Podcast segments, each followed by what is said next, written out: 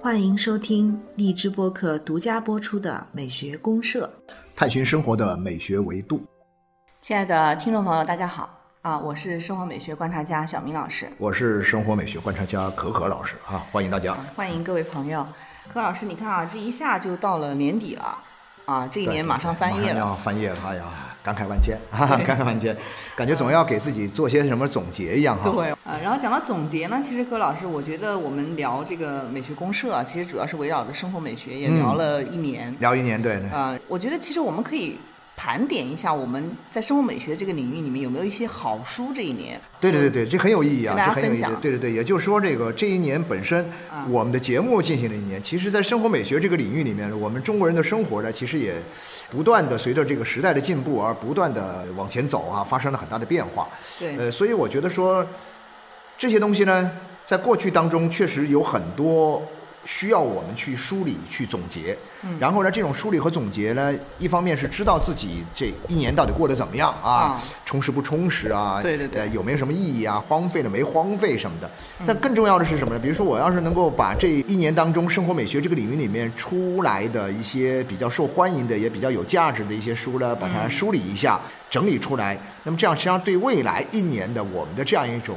在生活美学方面的这样一种探索。和这个追求啊，我认为还是啊，还是很有帮助的。对，有帮助，因为我觉得有很多东西啊，像我们有时候有些思想啊，有些这种观点啊，它很容易就是转瞬即逝，转瞬即逝就消失了，就过去了。对，但是书呢，它的好处就在于说，哎，我们可以常常温故而知新嘛。对对对，可以 时不时拿来翻一翻。哎，我现在有时候也会有这种感觉，就说。某个时候，我觉得我自己可能有一些很厉害的、很了不得的一些这个想法，是吧？想法，嗯。但是呢，比如说我突然一翻，可能是前两年的某本书，我就发现，哎呦，人家前两年早有了，对。哎，我竟然没看到。比人家晚了两三年出来的一些想法，我自己还得意洋洋，以为自己很厉害。哎呀，所以说这也说明读书很重要，但同时也是总结还是很重要啊。对对对，咱们就总结总结，盘点盘点啊。对，尤其是我觉得像柯老师，您读书特别多，哎呀，不不能这么说啊。没，就是我们还是很值得分享一下的，跟我们身边朋友。可以分享，可以分享啊。那所以今天我们这个聊的主题呢，其实就是想盘点一下这一年来。在生活美学这个领域，我们专门关注是生活美学，嗯嗯，十大年度好书。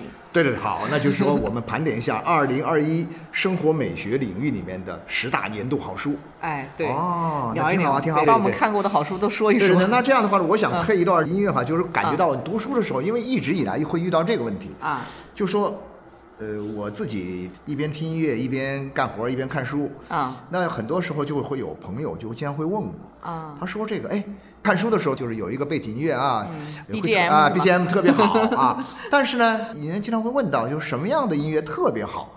其实是一个很大的课题来的。嗯，看不同的书配不同的音乐，感觉应该是不同的。对，应该很难有一个啊，很难有一个就是说啊，好像百搭的音乐，这个其实没有。但是生活美学是不是？生活美学方面呢，我要说其实还是有的。对啊，我觉得哈，你要按这个作曲家来说的话，我觉得海顿的音乐里面，哦，尤其是海顿的弦乐四重奏。弦乐四重奏。你要是读这个生活美学方面的书，嗯，您要是试试看去配一下海顿的弦乐四重奏做啊 BGM 放为背景音乐的话，效果一定特别好，被称为最佳书伴。啊，最佳书伴。那所以说这种氛围，所以我们今天呢就挑一首海顿的这个 D 大调弦乐四重奏，呃，有一个名字就叫云雀四重奏。啊，这是非常好听，非常好听，非常著名的啊，就给人一种风和日丽啊。啊，天朗气清的这样一种感觉啊，啊，然后在这种氛围当中，你看你拿一本书出来读啊，书香四溢啊，心情无比的愉悦，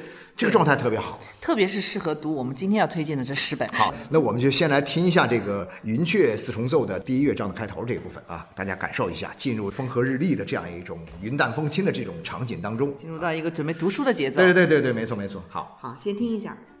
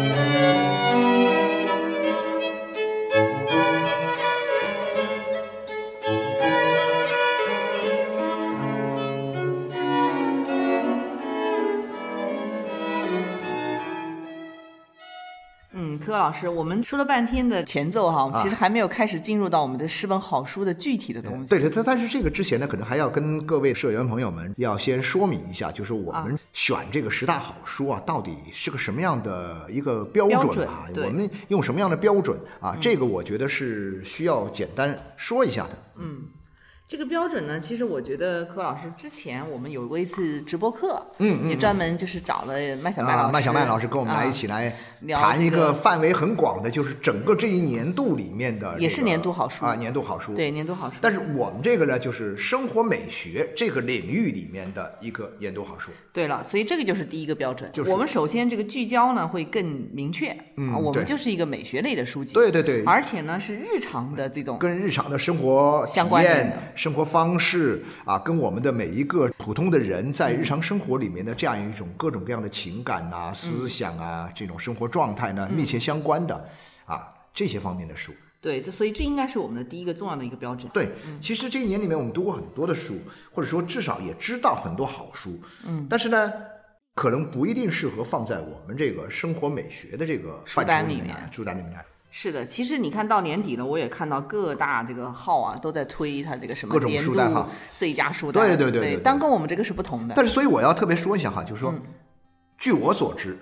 迄今为止啊啊，咱们这个各种传播平台、各种机构，他们也都评了很多很多的好书。嗯嗯。但是呢，我有这个自信，说我们生活美学这个领域内的十大好书的这个评选，独此一家，就我们才有 啊。所以说这个聚焦不一样，聚焦不同啊。然后在我们这个很特别的领域里面，我相信这也是我们头一年开始，以后我们每年都要评，以后一定能够评得热火朝天，引起大家的注意之后呢，我估计肯定会，我们会出名了是吧？哎，我们会出名，我们会出名，我们 书单会出名，书单会出名。那我们就借着书单，我们也跟着一块儿出名了哈。我觉得这个也很好啊。啊，那柯老师除了这个聚焦生活美学以外，我们选好书的时候还有没有什么其他的标准？呃，我觉得会有一个这样的考虑，就是一个它要有一定的被阅读的这种广泛性。嗯，因为生活美学里面有些书很冷。很小众，啊，很小众。其实我读过一本这个一个法国哲学家说的一本关于房子的书啊，就是一个从无意识的这样一种精神分析的角度来分析这个房子。哎呀，我觉得那本书好的不得了，但是呢，它太小众了 啊。那呃，他那本书叫什么？叫《房子当无意识在场》。哦，那光听这个名字你都觉得，对对对呀这什么？但是他其实讲的非常非常有趣。但这个书呢，其实我估计全中国读过的人员也不会超过几千个它。有点从意识形态来讲这个啊，对对，从那个就是精神分析，它还是分析精神分析，啊精神分析学这个房间的构造啊，这个门窗啊嗯等等这些东西，它投射的一种什么样的无意识心理的这样一种经验。啊，这个东西它其实是很小众的，但是呢，我觉得它是属于生活美学的范畴，但它不太符合我们讲到具有一定的传播性和流动性、流传性。广泛性、传播性、啊流动性，对这也是我们的一个标准。我们这是一个标准。嗯那这是一个方面啊，还有一个就除了这个，就说大家都熟知的之外，我觉得还有一个格调。啊，我特别强调这个格调。那怎么判断格调呢？这格调这东西呢，其实也不好说。当然说格调，说人格调不高的时候，我也不敢随便乱举例的。有很多的这个美食方面的书籍啊那是肯定是生活美学类的书吧，对不对对对美食美食嘛。嗯。但是呢，那些美食的书呢，你就会发现，其实很 low 在哪里呢？他就只能说这个菜好吃。哎呀，好吃，好吃，好吃，如何如何好吃。但是在这好吃的时候，他会简单的告诉你一些啊是什么料啊，什么制作呀，什么什么什么东西的，然后把图拍得很漂亮，很漂亮。嗯。这个图虽然很漂亮，是个美图，但是我认为它的格调还是比较低的，因为它关注吃这个话题，它只能停留在吃这个层面上。嗯，我认为就是我们吃。它作为一种文化来说，它不仅是一种呃我们的一种日常的行为，它更多的还在这种行为当中，它也赋予很多的这种生活美学的一些意味在里面。对文化意味。其实我们这个标准呢，一个就是聚焦生活美学，然后另外一个呢，我们有一定的广泛的传播性啊，对对对对对吧？一定的流传很广，但很多人都在读对一啊，定的共共识度吧至少很多人都知道、对听说过啊，第三个就是我们还是就是要求它要有文化意味，有文化意味，对，要有一定的一个浅显的一个东西格。调，嗯，要毕竟是好书啊，年度好书，这不得了，是吧？对，那这样来讲的话，柯老师，我们就进入到我们实质性的这好的个好的好的嗯推书了哈。刚才我们也聊到，就是比如说生活美学里面，我记得今年好像我们直播课里面也推荐过几本我们的这个第一堂直播课，我们不是后来不是开了很多堂直播课吗？啊其中的第一堂直播课呢，就是和中国的一位这个当下比较受欢迎的，也具有相当的这个成就的一位啊生活美学研究者。啊，我们跟他做一个合作，我相信各位社员也都应该还记得，是中国社科院哲学研究所的刘月迪迪研究员对对啊，他这些年来一直致力于什么呢？生活美学的这样一种学术层面上的研究和实践的推广。对所以呢，他也有很多的书。那今年他这个正好一月份的时候出了一本书，审美及生活，审美及生活啊，就是刘月迪老师的一本专注。这本书呢是商务运输馆出的。先甭说，你要是说你不了解刘老师这位学者，你也对这个审美及生活这个概念也不是很熟悉，但是你至少你看，哎呦，商务运输馆出的书，所以说我们推出的第一本呢，其实就是一本我们一个中国学者写的《审美及生活》。呃，我们在做节目的时候，其实也反复强调过一个问题：生活当然，嗯，都是日子都是一天天过啊，都是充满了这样一种，呃，丰富的内容啊，真实的细节啊，等等等等。很多人呢，他会生活，但是他不一定明白生活是怎么回事儿。对啊，很多人呢能够把生活呢过出很有美学的意味，但是他不懂生活美学。对，就说每个人其实都在生活，但是呢，活法不同。那活法不同。啊对但这个东西有的时候我们想想，就是说，我们既要什么呢？我们既要好好的生活，我们也要懂生活。正因为如此呢，所以《审美及生活》这本书看一看，嗯，对你能够更好的生活，我认为是很有帮助的。对，而且这本书呢，其实我们很多朋友如果是有看到的话，会觉得它好像比较像是一个教材或者像是一理论书。个理论书籍。对，但实际上它里面写的还是非常深入浅出的。对对对对对对，也是要大量的就是我们日常会聊到的一些生活美学的话题。对对对对，所以这本书其实我是觉得跟我们的生活美学这个聚焦点啊，特别契合的一个。嗯对对对对对，就是因为刚好就是它完全就是讲生活就是讲生活美学的，然后又是这么高层次的，所以我就让我想起这个以前我们大家会说未经审视的生活是不值得过的，啊是吧对？那过度审视，但是呢，过度的审视，视也没法过。但是呢，就是说，为了避免过度审视，其实大家就是采取一种什么方式呢？我们从不同的角度来进行审视。啊那么这些不同的角度当中，比较重要的一个角度呢，正好也跟我们的主题相契合的，就是一个审美的角度。啊我们其实通过读这本书，读《审美及生活》这本书呢，我们可以什么呢？可以学会怎么样从审美的角度去审视我们的生活。对对啊我觉得这本书是很有价值对，它的。带有一种审视眼光，啊对对其实对也对我们每一个人是有帮助是有帮助的。的，所以这本书年度十大好书之首啊啊！咱们这个第一本书一定放到有理论高度哈，有理论高度有理论高度，对对对对，显得我们这节目也特有高度那种感觉。没错没错，对对。那后面的呢？第二本后面呢，也是一本，其实也是一本关于生活美学的一个更多的一种理念呈现的一本书。那这本书呢，是一个法国的一个作家写的啊，多米尼克·洛罗，《简单的艺术》。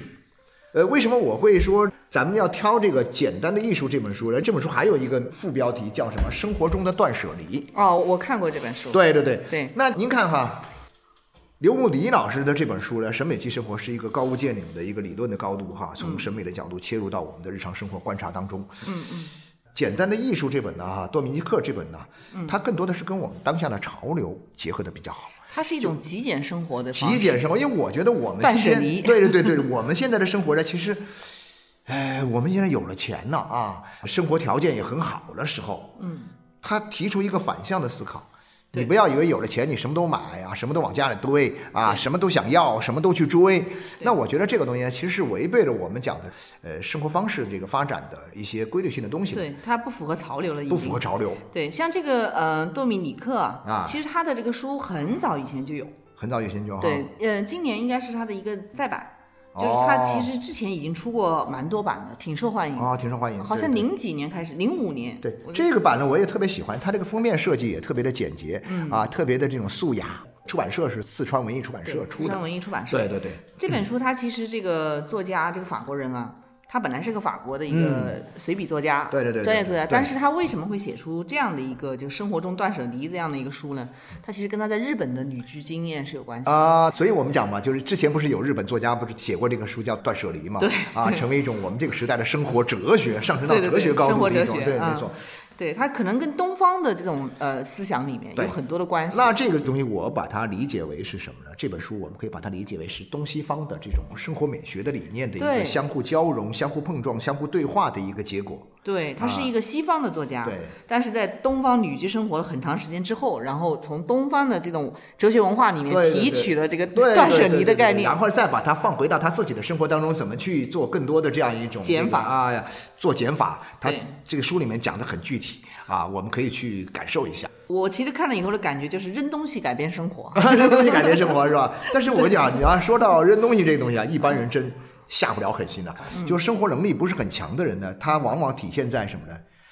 下不了决心上。舍不得扔东西是吧？第一呢，他不是，他一开始下不了决心买东西，哦，他很想买，但是呢，因为可能受各种条件的限制，他下不了决心。啊好了，一旦下了决心买了东西呢，他与此相关，他就下不了决心扔东西。那心想，哦我好不容易买了点东西，好不容易攒了点货，啊，虽然可能很多都没用，但是呢，你说要断舍离，让我扔，舍不得扔。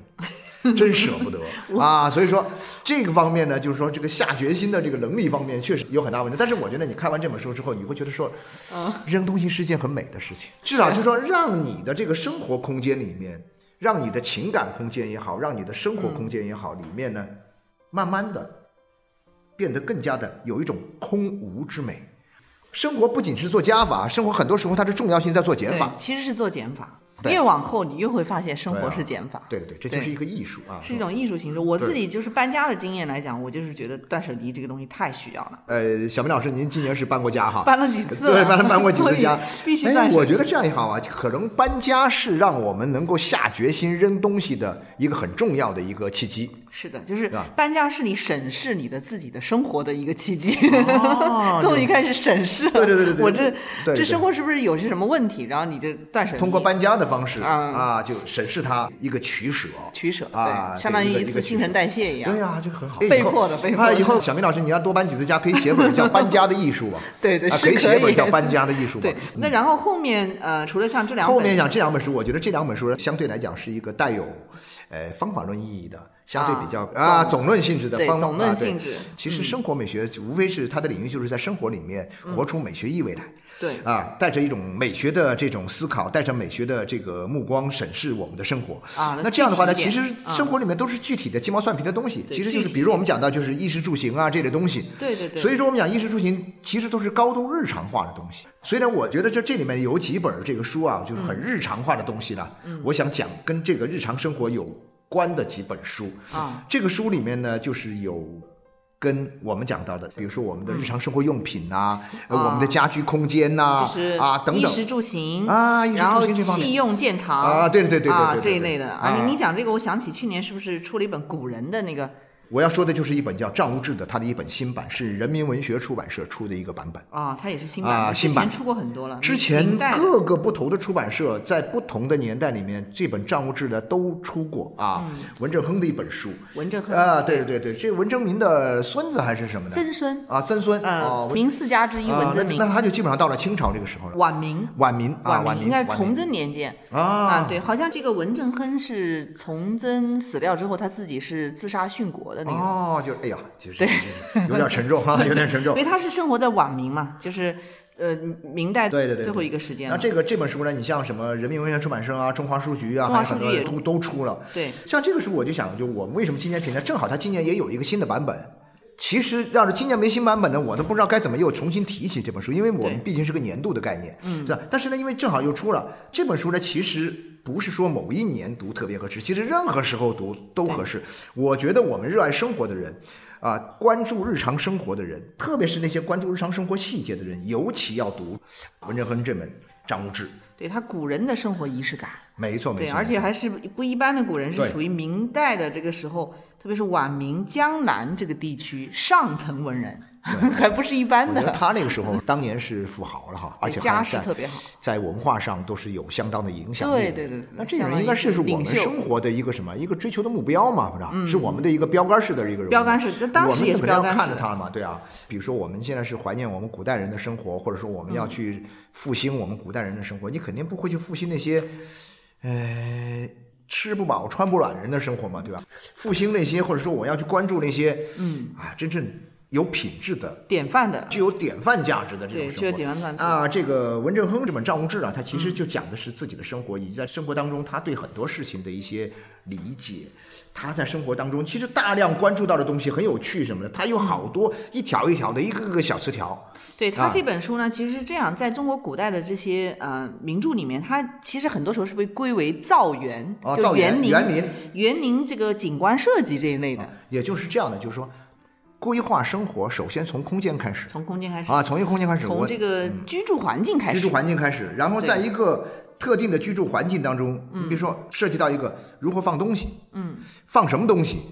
这东西放在什么地方，跟人的这种行为、跟人的生活有什么关系？对对，这样我大概理解是这么一个。对。但它除了这个，其实园林相关的，它大概有五志嘛是相关的。除此以外呢，还有很多像它的书画呀、衣饰呀、啊位置、舟车、乡民这些东西，其实就有点超越了这个园林本身的景观设计之外了。先从一个园林空间开始，然后呢，再从这些物件儿的这个布置开始，嗯，然后呢，在这物件的布置开始呢，又提升到了一个这样的琴棋书画，就是那种对啊、书画、作画呀，呃，艺术品的这样一种在空间当中生活方方面位置。其实嗯它这个东西其实就是一层一层的。对，但它的审美趣味啊，还有它这个生活的精致程度，是确实蛮叹为观止的。探员观止，它这个好像这本书，对对对，嗯分的这个叫什么？分的这个十二卷嘛。对对对十二卷里面从这个房子开始，它叫什么？叫这个石炉啊石炉，嗯然后呢什么花木啊、水石啊、琴鱼、书画、鸡榻、器具、衣饰、舟车、位置。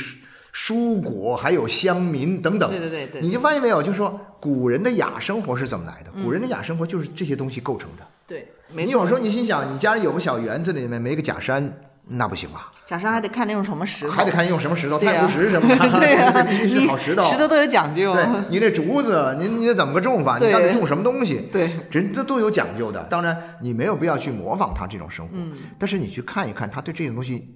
他自己的一种用心、对一种精致的趣味精。致的趣味。对他把它分成这个这个十二卷里面分成了二百八十二个词条啊，一条一条说，嗯非常的细致。老有人跟我说说这个，哎呀，日本人的生活很精致，嗯啊，充满了细节。跟我们学的，但其实是跟中国人学的，对跟我们真是跟中国人学的。从书里面你看有文献是可以佐证的，你看都是从这儿学的。当然学了之后他会发展，他会那个什么，所以呢，对我们现在是麻烦是什么呢？就是我们现在在中国自己的这个土地上，我们看不到像文正亨当年他的这种东西，嗯我们看不到了。但是呢，因为日本人学了之后，他在他的生活里面保留了下来，并且有所发展，所以我们今天经常是到日本去看，哎呦，咱比如说他这个庭院特别漂亮，哎呀，枯山水喜欢的不得了，这样源头其实是在我们都在这儿。当然，啊我们这里呢，就说在那个年代来说，这样的一种文人生活和趣味，它确实是非常小众的，非常就是你也不可能有这样的条对对件对。而且是对，你看同一时代的，比如说晚明的时候，也有像高廉写的，也啊类似这种就是生活仪式感满他那种满的这样，对对对，但是都没有他这样的一那个那个，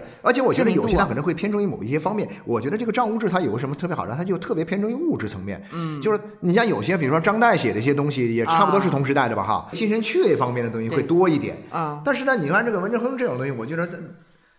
中国的文人里面，这样直截了当的谈物，嗯，谈器物，嗯，谈这种实物，嗯，啊，谈这些东西，而且又能把它谈出这种啊趣味来，嗯。谈出格调来，我觉得就是这本书与众不同的地方。对，除了像我们说这个造墓志啊啊，还有刚才看到的吃啊，吃，我想我推荐一本哈，我啊推荐一本咱们这个广东人民出版社出版的，也就是在广州的一位这个一个作家，以前很少写，啊他原来写专栏的吧？以前写专栏，林卫辉老师啊，师林卫辉老师，但是今年出了两本书啊，哦今年两本书有一本是刚出，我还没看，所以说就没来得及评。嗯，但是呢，之前出的这本广东人民出版社出的这本林卫辉先生写的这本《吃的江湖》这本书呢，哦，我是看了。我看了之后呢，我后来还跟这个作者说，我说我看您这书的时候啊，呃，我这本书我都不好意思给您看的，就是这本原书，为什么？因为上面都是我的口水，我说啊，我都一边看一边流口水啊。但是呢，我就说，不仅是口水流下来，很想去吃，每一次看的时候都有一种狂热的想去吃的冲动。但是同时，我说你这本书居然会引起我的很多思考，啊，就是这本书呢，吃的江湖，吃的江湖，他把很多的这个粤菜，主要是以讲粤菜为主吧，哈，也会有其他的东西，但是呢，主要以粤菜为主。潮汕人那可能会有啊潮汕的菜式，对对对对，粤菜里面都呃包含了。包含了这个潮汕，但关键是什么呢？我后来看完这本书才知道，就是说，其实林老师他是什么呢？他是强调一个东西啊，就是科学饮食啊。就是养生的那个养生跟养生还不完全是养生，嗯，就是科学饮食，就是说我们怎么样用科学的方法去烹饪，然后呢，通过科学的这种呃叫什么这个吃，嗯，我们能够吃到最正宗的、最经典的、最好的、最实在的，把菜的这个东西的最经典的东西、最丰富的东西都吃出来。哦，听您这样讲，它其实就可能会引入一些营养学的概念。对营养学、科学的营养学营养学概的概念，还不是中国传统养生那种，不是，不仅仅是我们在讲吃这个东西的时候，以前我老听着人说这个说法，说吃这东西啊，嗯，你如果是硬要说它是一门科学的话呢，它也就是一门经验科学，嗯，但是在经验科学里面，其实我们更多的时候，我们那些讲美食的书，他最多给你讲点八卦故事啊。呃，跟您讲点儿这个食材的这种分析，这种叫什么一些历史的掌故啊，嗯，但是呢，他很少去分析这种里面的这样一种，比如说对它的这种科学性的东西，就是营养学的东西，对对对。以及它还有不光是这个食材本身的这些营养学的分析，它还跟环境。跟很多的地理环境的这个因素，跟你种植、跟你种养的这样一种这个方嗯。法等等，都关联在一起。哦，那他这本书还是很值得对，所以我觉得说各位，因为现在是这样的，就是这个粤菜嘛，在这个全国也是很受欢迎，很高端的，很高端的。嗯而且我觉得说，现在大家很多地方呢都能够吃上粤菜了，嗯，都能吃上粤菜了。以前最早改革开放初的时候，那个粤菜呢，基本上是什么呢？基本上是高端的，极高端的啊啊，一般人吃不起。现在啊，对对对对对，现在的这个鱼是鲍鱼啊那些东西鲍哈，鱼翅，对对对，生猛海鲜那些东西。但现在来讲的话呢，因为很多地方那个吃粤菜已经很容易吃到了，嗯。但正因为这样，它已经很大众化的情况之下，各位一定要搞明白，一定要吃个明白。对对你要吃明白，说这个东西到底它的好吃，然后呢，它的这个营养嗯啊，它的这个价值到底在哪里？你要搞清楚。你看这本书，我觉得你基本上能够搞清楚个八九不离十了。对，就特别能搞清楚为什么粤菜能够在全国来说，大家都是一致公认它是非常高端的。对啊，对啊，对啊。对它精致，然后它又有营养。我觉得有时候我们做食客，食客真正的幸福在哪里呢？不仅要吃到好吃的这个呃菜啊，同时呢，你也得要多少吃个明白。对，吃个啊所以然来。这讲吃出点所以然。这本书呢是让你第一看完之后你很有食欲，第二你这个因为吃出所以然，你就会有一种什么吃得明白，有幸福感。我对，觉得有有幸福感。对，所以我觉得这本《吃的江湖》这本书我是隆重推荐啊。所以我这个日常的这些美学里面，我们除了吃以外，这次柯老师您还有没有挑其还有啊，还有还有，我觉得有一个东西是这样哈，日常相就我讲另外一个日常相关，就是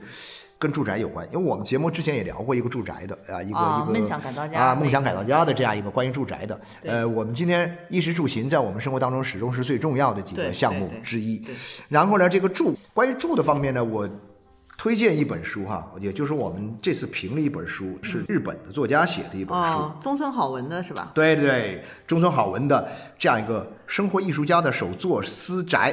啊上海人民出版社的，我也看到这本书了。嗯嗯，这本书呢，其实他是因为这个宗称好文这个人本身就是个建筑师，对对对对他实地采访的，他采访了十几个这个艺术家朋友，对对对对对，没错，他们的实地的这个住宅的样子对，没错。所以说啊，他手绘啊，你看他那个都有图的，有图，对，特别好。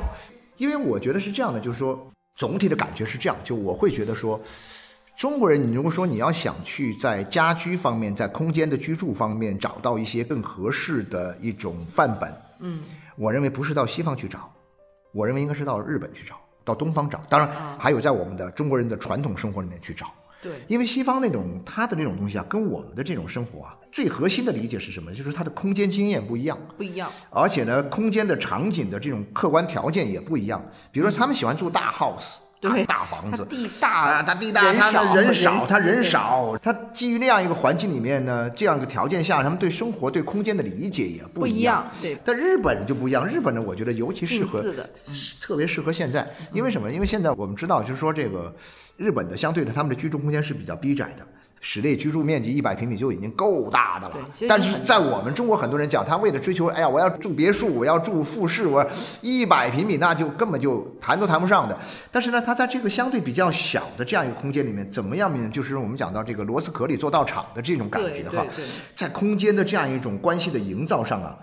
啊，能够把很多的东西，把自己的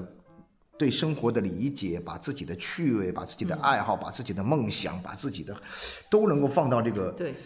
总的来讲，就是能够体现出它的一些这个人文的关怀，啊，对对对，然后有这种人性的温度感，对对啊对对对然后有艺术家的这些灵感表现。对啊它其实是一个案例来着，十四个案例。它是其实是十四个案例，因为这十四个案例里面有不同的人，当然都是艺术家这种哈，都是艺术家，家比较个性化有这个雕刻家，有画家，有插图师，还有这个陶艺家，对啊等等，就是各种各样的，就是跟艺术有关的。那你看看这些艺术，呃，你就会发现，他们特别注重的是一种人性的一种温度的东西。嗯，就是我们人生活如何让我们的空间变得具有个性化，嗯，然后让我们的空间变得具有一种亲和力，嗯，然后让我们的空间变得更具有一种人性化的温度感，嗯，这本书能够很好的以非常非常直接可感的方式，对，因为它大量的这种大量的图图片呐、这个这个绘画、这个画图啊、嗯那个结构图什么的，哎呀，特别好，很特别好生动，对，没错，没错，非非常生动。哎。啊，这是关于住的，其实住这个哈咱们就推荐这本哈讲了住了，还有一本，还有，我觉得就咱们都是读书人嘛，就是经常要去书店嘛，啊我们的生活都会跟书店发生很大的关系。关于这个日常生活方面，我再推荐一本上榜好书啊，啊就是这个英国作家这个肖恩·白塞尔写的一本，就是啊书店四季书店四季。这个书店四季呢，是他之前的一本这个书店日记的续编书店日记二、啊，大家就说它是书店日记二。目前是苏格兰最大的二手书店。哦，对，做的是很大。等于这个作者本身他的一个经历来讲的话，他就是一个呃书店的一个二手书店的老板。尤其是讲我们今天讲的这个呃线下的这种实体书店哈，在中国这么不景气的情况之下，甚至不是光是中国不景气，在全球范围内都不景气，嗯，大家都开始。搞各种各样的创，我称之为叫创意书店啊，有呀文创类的东西哈，各种文创啊，各种咖啡啊，各种这个作品都放在里面，做一个书店的一个复合体。嗯，但在这种情况下，我们也看到有很多的明星书店也出来了。从早些年的这种所谓的这个啊台湾那边的这个什么诚品书店呐、啊，到这个咱们这两年比较火的这个日本的鸟屋书店呐、都先后都进入到了中国。嗯，但是呢，你能想象一些这个二手书店？我们现在关于书店的新闻呐、关于书店的这些故事啊，或者说是一些书店的这样一些传播的呢，欣欣向荣的、一派繁荣景象的，基本上是这种创意的书店、品牌书店就搞成文化啊，搞成文化综合体和文化空间的。对，二手书店呢，传来的消息呢，基本上都是关门的消息，二手书店非常开不下去啊。前不久，复旦的一个朋友跟我们说，他想我们今天经历了最悲哀的事情，就是我们复旦这边的一个大家经常去、平时日常去的买书的一个二手书店，巨大的二手书店关门了。对呀、若干年前，你知道我们那时候在南京，就是呃学校门口的二手书店也是相继关门的。对呀、都都因为现在。出版业的状态来讲的话，二手书店是非常我们华工这个二手书店，我那天在角落里面，华工那个门口五山街上有一间小小的二手书店，他那天跟我感慨说，他想可能挺不过今年，我都不敢去看到底关没关，我估计可能真的可能关了，对他扛不过去了，实在扛不过去了。对。不过西方环境稍有对，但这个呢就不一样，什么？就所以说这本书很有意思。他写这个书呢，他基本上是给是书店写日记。对。就是每天他跟书发生的各种各样的关系，他到各个地方去买书啊，啊，去收购旧书，去接待每天在店里各种各样来买书的顾客呀，还有这些人呢，就就是很多的这种很奇葩，他尤其是关注那些很奇葩的客人，对，很奇葩的个人。我们有时候经常会想到，在日常生活里面，哪个领域里面啊，哪个生活领域里面的这个怪咖会多一点？原来是书店吗？跟书店有关的领域肯定会怪咖多啊，所以说 这本书啊，《书店四季》啊，就是作为书店日记的第二本。书店日记呢，有很多关于跟书有关的生活里面的很有趣也很美好的故事，还有很多的关于我们他对当下的这种书店发展的一些经营啊，一些他自己的一些心得的一些体会啊。不管是关心书店的人也好，还是买书的人也好，我觉得都可以看看。至少我觉得就是你看一些跟书有关的稀奇古怪的故事。这个里面也很多啊，我们因为时间关系没办法去详细的去讲、这个。它其实是从一个书店的角度，从一本本书的角度来带出了它整个就是我们现在当下的一些社会情境，对对对对对，带出了一些人和故事。是啊，我就会想起很多年前，当彼得梅尔他这个去什么普罗旺斯的时候，写了关于普罗旺斯的书，一下把普罗旺斯带起来了。那这哥们儿呢，以前做了那么长时间啊，这个在他们这个家乡把以前的工作辞掉，然后呢，他以前在电视台，对我现在想起来，他以前在电视台媒体人嗯啊，媒体人，他把媒体工作辞掉，然后买下这个书店，然后经营了这么多年下来，可能会带动某一种潮流和趋势。所以我觉得这个蛮好玩的啊。对，是一个很有意思的。对对对，这个年度现象从去年中译本的是这两年连出两本啊，值得关注啊。好了，我们在生活方面，你看从这呃个账务制，然后到我们聊到这个呃吃啊，嗯聊到这个生活艺术家，就聊到建筑这块儿生活空间，然后到书店，那也差不多方方面面都有了。都有了。所以我想，嗯那其实我们的生活里面有一个很重要的东西，就是我觉得是什么呢？呃，是我们跟自然啊，自然的，的关系，自然的方面，跟哦社会的关系。那我知道了，去年有一啊本自然史对啊，啊，去年的自然史，每年都有自然史出来，塞尔彭自然史，呃，这个吉尔伯特·怀特这本书。但是我发现有一个很奇特的现象，就是从去年年底开始，嗯到今年的年底，嗯，有五本塞尔彭自然史出来，再版，就是一直在再版是吧？不是再版。印象中最早出这个塞尔彭自然史的是这个叫什么？这个花城出版社，花城花城零二年出过嗯啊，出过这个塞尔彭自然史。呃，是缪哲先生翻译的啊，是这个浙江大学，现在是浙江大学的教授啊，缪哲啊，缪哲先生他还翻译过这个叫什么英国的雕刻青画呀，还翻译过这个呃那个叫什么那个美洲三书，哎呀，翻译的特别好。对，翻译版本很好。对的，翻译版这个版本呢，两千零二年在花城出版社出过，嗯然后呢，现在出的这个版本呢，很多都是各个不同的出版社、不同的公司在做的，但是呢，在不同的出版社出，但是很多都是由这个妙哲翻译的，对，但是也有另外的，也有新的译者来翻译了。哦，花城这个我刚刚说的这五本新的这个塞尔彭自然史里面，目前就有一本是花城出版社又出了一个新版，不是妙哲那个再版，哦，还是是一个新的译啊哦译者他做了一个选版，一个精选版。哦，明白。啊那您关注的很细，就今年出的那个也是啊，妙今年有好多啊对妙哲对，但是好像是郑州大学出版社。对，郑州大学出版社。然后呢，年底哈，马上我估计这会儿也应该出来了啊，就是新兴出版社，就是那个读库，老六他们那个读库又出出了一版啊，那版哦看上去很高大上的那种感觉。装帧比较好啊，。装帧比较高级啊，特别嗯高级的，是今年年底，就是二零二一年的年底出版的，十二月出版的啊，所以大家可以去关注。所以这本书其实我就不用我多介绍了哈，《塞尔彭自然史》是一本超级名著来的，对，很多人知道，啊它非常的就是人跟自然的关系写的很啊，写的非常非常的好，写的非常的的好，让通过这个塞尔彭这个地方的自然的这种场景啊、植物啊、动物啊、鸟兽啊、花草鱼虫的这种观察，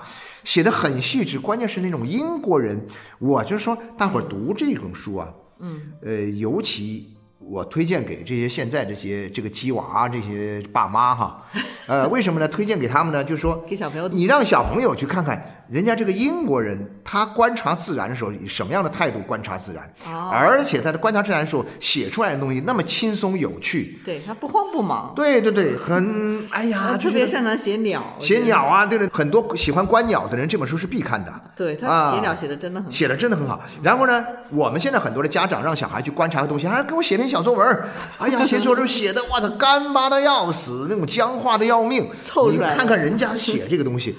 就是一种哎呀独特的眼光啊，平和的心态，但是呢，充满了一种情感对对，充满了对自然的一种热爱的对爱的一种情感去观察，嗯写出那种自然当中最能打动你的那些方方面面。对我觉得这本书真是超级经典。只要有人类，这本书就会流行。我就说，今年咱们大伙儿呢就读这本书，因为它正好出了这么多的版本，它很治愈哈，今年很治愈 是比较治愈特别治愈。疫情后我们需要啊，对对，疗伤，对对对，我们需要疗伤。我们看看我们周围的环境，看看我们那些你那些一草一木的东西，你再看看塞尔滕自然史，这个吉尔伯特·怀特真是个天才，哎呀，又是很厉害，他他确实对啊，这本书，就文字方面也很有特点，对书信体的那种。对对对，然后呢，这个接下来的话呢，我我觉得说还有啊，就是这个然的应该有浪漫地理学，我们做做过一我也期节目想到这本啊，对，啊做过一期节目段义孚的段义福先生的这个浪漫地理学，啊就人类为什么要追求崇高的景观？对啊什么样的才是崇高景观？对对对对，什么样才是崇高呢？大山大河呀，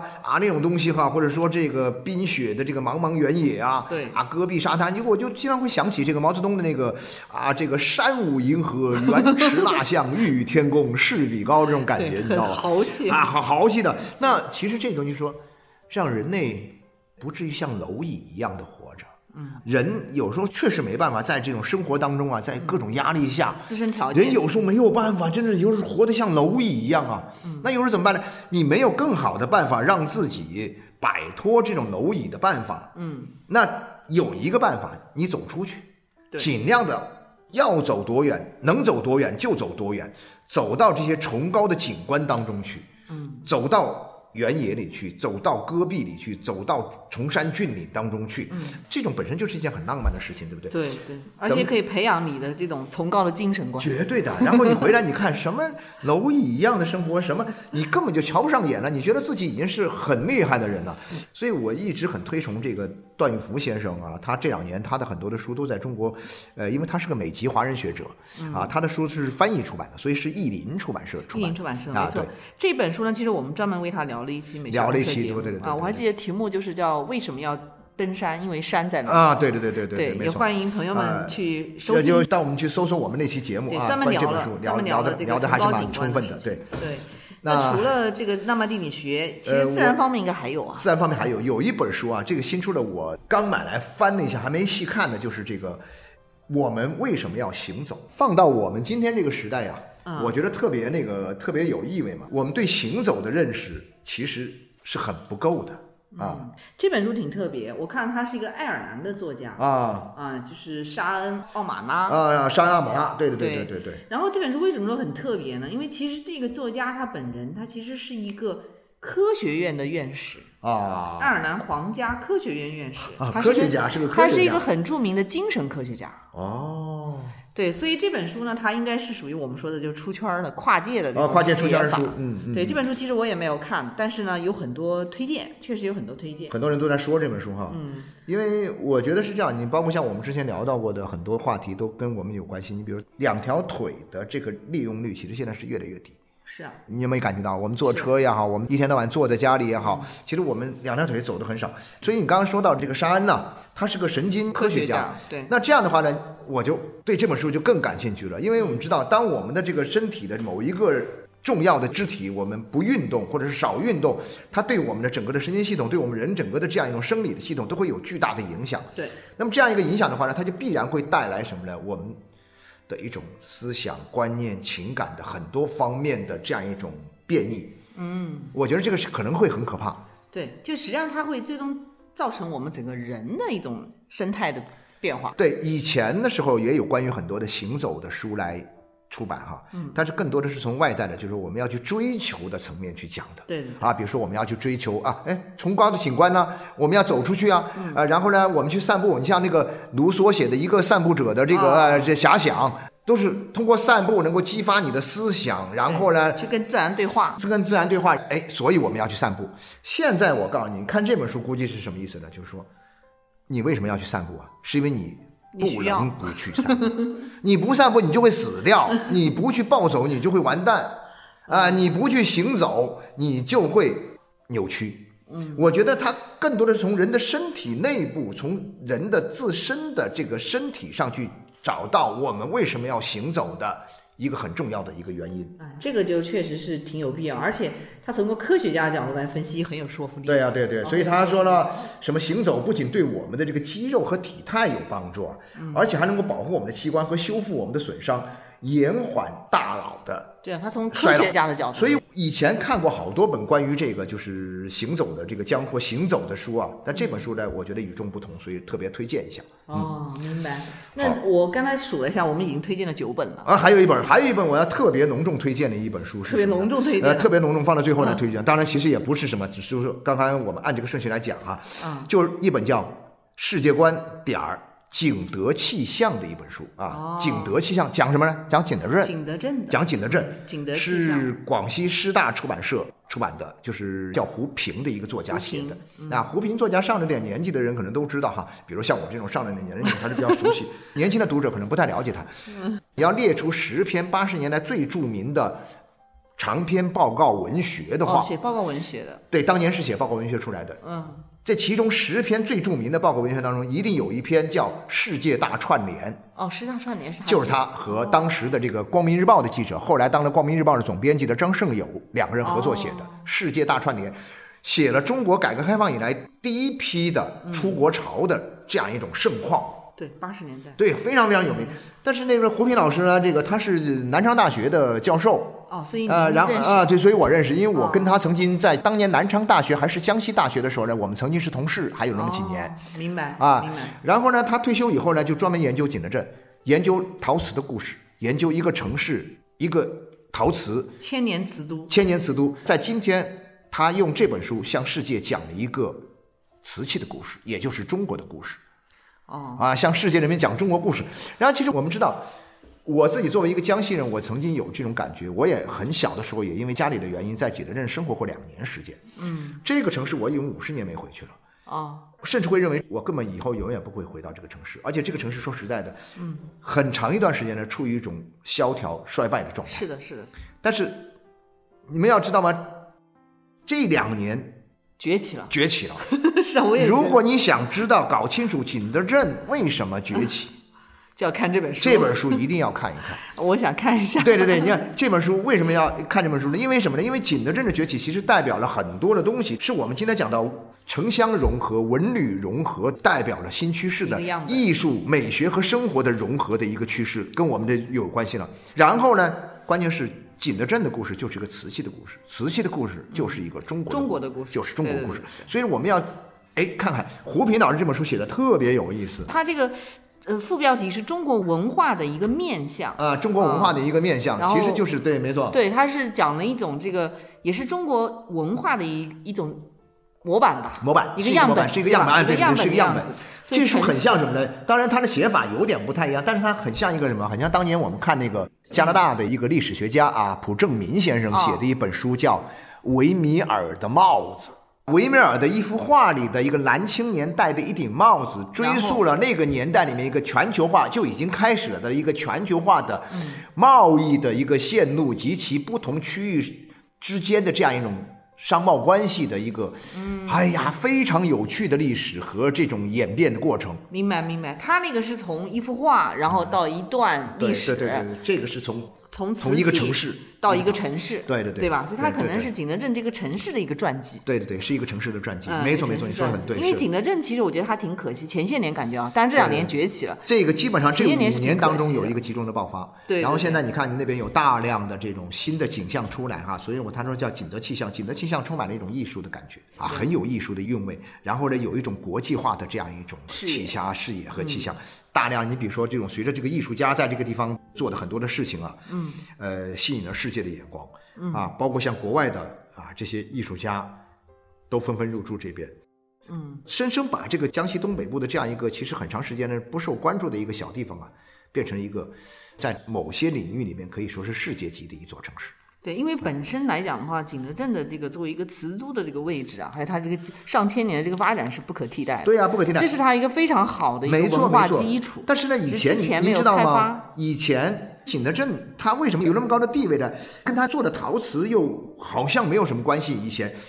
周边福建也好啊，广东也好啊，很多地方做陶瓷都做得比它好啊。嗯，其实他们的产品，包括像出国什么方面，又比它好，又比它价廉物美。景德镇在做以前的传统的这种陶瓷方面，已经说实在的，某种意义上已经不太行了。但是他做艺术陶瓷很高级，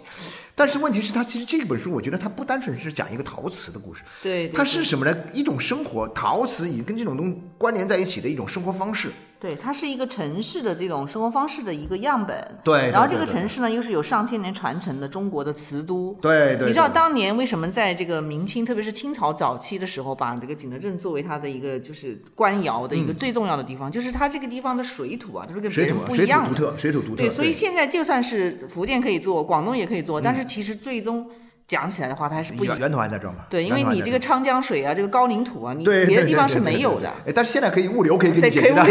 可以物流了。对，呃，云南那边有那个龙窑啊，它有一个地方有一个龙窑，他们那边那个龙窑里面的那个瓷土啊，啊，他说是